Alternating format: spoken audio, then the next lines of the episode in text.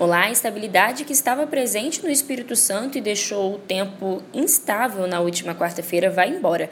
Nesta quinta-feira, o sol aparece sempre entre muitas nuvens. Ainda teremos nebulosidade durante todo o dia. Há previsão de chuva forte a qualquer momento. Uma frente fria que se aproxima do estado do Espírito Santo pode provocar rajadas de ventos de até 60 km por hora. Mais informações sobre o tempo na nossa programação da TV Vitória.